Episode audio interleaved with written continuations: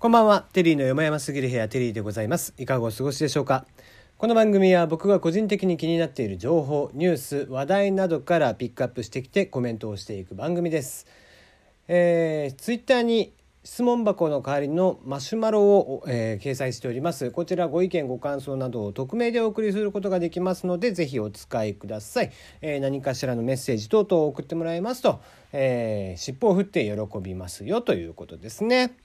でもって、えー、ナナミュージックでは歌なんかもやっていたりとかしますんでそちらも、えーぜひぜひ送ってください。えーさて今日はですねまああの出前をねちょっと頼んだんですよ。でその出前何を頼んだかってあのまあちらし寿司と言えばいいのかな、うん、まあまあ海鮮丼と言えばいいのかね、えーでそれを頼んででまあ僕はねその基本的にお漬物とかまあまあ好き嫌いがとにかく多い人間なんで食べ物は結構食べれないものが多いんですよ。でまあそんな中ねお漬物とかも全然食べれないんでまあまあガリア抜いてくださいでもってなんかこうたくあんのね切り刻んだやつみたいなやつが載ってそうだったので写真を見る限りねでそれ抜いてくださいと。えーまあ最近はほら出前なんかもネットで頼めますんでね、えーそのネットで頼む上で備考欄にちゃんと、えーそれは、えー抜いてくださいねって僕はお願いして、えー注文をしたんです。まあまあとはいえね結構この備考欄とかっていうのはあんまり信用ができないんですよ。ねえー結構こう例えばさ、えー会社で出前を頼む時前会社なんかでねよく頼んでたんだけどもうさすがにこうビルのね、えー会社のとこまで来てもらうとちょっとさすがにね忍びないので、えーまあ1階に来てくれたら呼んでくれれば僕降りてきますんでって書いてあるんだけどなかなかそれをね実行してくれる人もいないんですよ。ねもうちゃんと読めよって話なんですがなかなか読まないんだよね何のための備考欄なのかって話なんだけどでそんなことを考えていたらねまあなんかちゃんとしてくれっかなどうだろうなとか思ってたら案の定もうこれ案の定ねうんで来てカパって開けるとさガリも乗ってて漬物も乗ってますってもうなんかねと思って。もうもうほんとさこれお店でこんなことやったらね、まあ、確実に僕はもう突き返したくなる。うん、まあまあ幸いにしてね今の今までそういうことはなかったんですよ。まあなぜかというと大体乗ってくる時っていうのは僕が言い忘れてる時ね。だから例えばハンバーガー食べ行ってマック行ってさピクルス抜いてくださいって言ってピクルスが入ってるってまあそれは僕のせいじゃん。じゃあまあまあ自分で抜きますわ。でもこうね、まあ、お漬物なんかはもうちょっとでも怪しいなって思ったらもう絶対に抜いてくれっていうのね。で、えーまあ、仮にねもうこう実際来た時にうわ乗ってるって、えー思ったらもうその時は、えーまあさすがに僕は突き返すというかあの抜いてくださいってお願いしたんですけどっていうんだよね。うん、でまあまあ、えー今日はねただもう出前だったわけでもう出前でこれやられるとほんと辛いね。だから漬物とかってさもう色も映るし匂いも映るじゃんご飯に。もうだからそこら辺一体のご飯とかも全部抜かなきゃいけないからまあ念のためそういうこともあるだろうと思って僕大盛りにしといたんだけど 大盛りにしといたんだけどやっぱりねそういうことがあるとそこら辺全部抜くことになるから結果大盛りじゃない普通盛りになるっていうねもう僕にとって一番嫌な、えーことが起こってしまうと。まあこれはね腹が立つんですよね。まあ好き嫌いがあるお前が悪いじゃんって言ったらそこまでなんですがね。まあまあ、えーあんまりこんなことをね言ってたらこいつただの偏屈もんじゃねえかって思われると嫌なんですがまあまあとはいえだってさ食べ物の恨みは怖いよ。ねえ食べ物の恨みは怖いって言うでしょ。ねまあだからこうねそういうのまあまあ飲食店で働いてる人ぜひね、えーそういうことがあったら、まあ、ぜひね、えーまあ、注文は、えーちゃんと注意事項も聞いて、えーまあ、だってねもし仮にそれで僕が漬物アレルギーとかガリアレルギーなんてことになったらさまあ僕もしかしたら僕の命に関わることになるかもしれないわけですからねこれ。まあやっぱり偏屈だよねこういうのはね。えー はい、えー、そんなこんなで昨日はイチローのね記者会見がありました。えー、まあ寂しくなりますねやっぱりまあなんか平成の終わりに、えー、引退をする、えー、っていうのもイチローらしいなと思いましたが。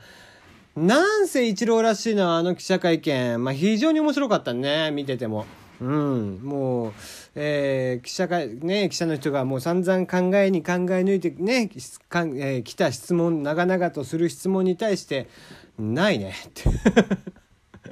一言で返すみたいなね。あれは非常に面白かったですが、まあそんなことよりも、えー、僕が個人的には気になっていたのはですね、やっぱりあの、アベマでね、見ていたんですが、アベマのね、えー、iPhone、えー、アルファベット AI にカタカナでポンというね、iPhone という、これ何かっていうと、そのリアルほぼリアルタイムで字幕をつけてくれるっていうしかもこう機械、えー、学習 AI で機械学習させていろんな番組を見させることによってそれをこう文字に起こすことを、まあ、まあミスを少なくしていくブラッシュアップしていくっていうような、えーまあ、ソフトウェアなんですよね。システムですね。AI 字幕システム。それはね、まあ、安倍間さんは去年の12月からさ、まあ、えー、意気揚々とね、えー、入れて、いろんな番組で今使ってるようなんですが、まあそのねもうとにかく字幕のミスが多いこと多いこと。もうなんかテレビ東京の隅と申しますっていうのをね鳥のささみと申しますっていうふうになってたりだとか、えー、ファンの存在なくしてはっていうのがパンの存在なくしてはとかねもうとにかくおかしなことをもうバンバンバンバン書いてくる。もうなんだろう、イチローのインタビューもただでさえ、こう、イチローの記者会見自体もね、イチローが言うこと自体も非常に面白いセリフが多かったりとかしている中、さらに、えー、字幕でも笑かせに来るっていうね。もう、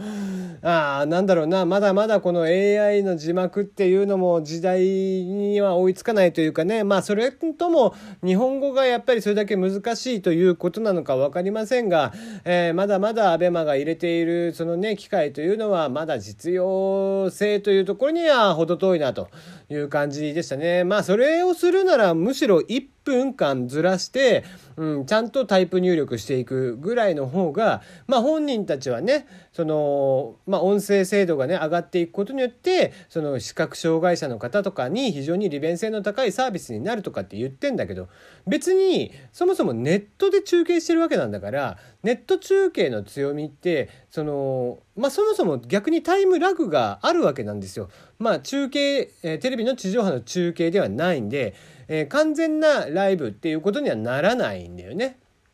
でまあおそらく1分ないし2分ぐらいのタイムラグがあるんだけども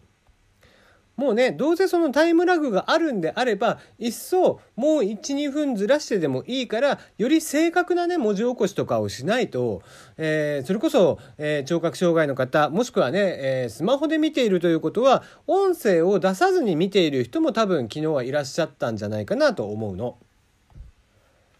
結局ねこう彼らが昨日やったことによる、まあ、もちろんねそのテレビと、えー、同じような、えー、会見というものが同時に見れるみたいなのってすごく、えー、ありがたいことではあるんだけどもね、えー、ただなんせこううんもう何百万人という方が昨日は ABEMA で多分見てた。まあもう着いたと同時にほぼ50万人ぐらいが昨日見てたんでね、えー、そういうことを考えると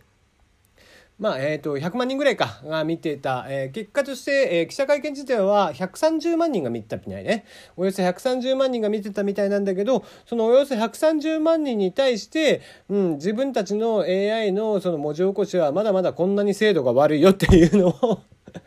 えー、ひけらかしたという中継だったっていうふうにね、えー、僕はなんか恥ずかしい、えー、AI がね、これだけ進んでってしている中、えー、AI のまだまだ、え、追いついてない、人間に追いついていない部分っていうのもね、え、きちんと存在をしていて、まあ、とはいえこれがね、今後はどうなっていくかわかりませんが、まあもちろん原因は分かってんだよ、ある程度。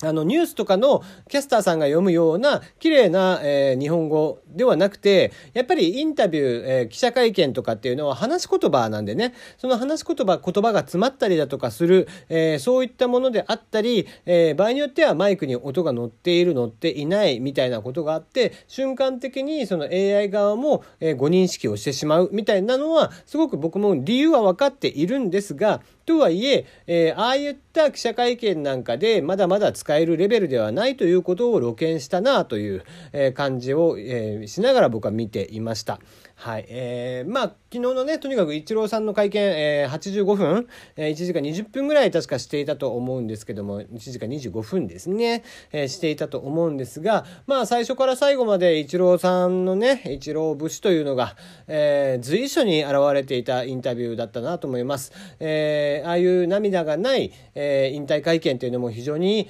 えー、イチローさんらしくて、うん、まあ、とはいええー、非常にこうね、最後の、えー、球場での温かい、えー、声援などを受けてのイチローさんの晴れ晴れとした顔を見ながら、えーまあ、インタビューを聞くというのもですねまあこれがさこんだけ長尺でねインタビューをするというのは多分もう最後になるとは思うんで。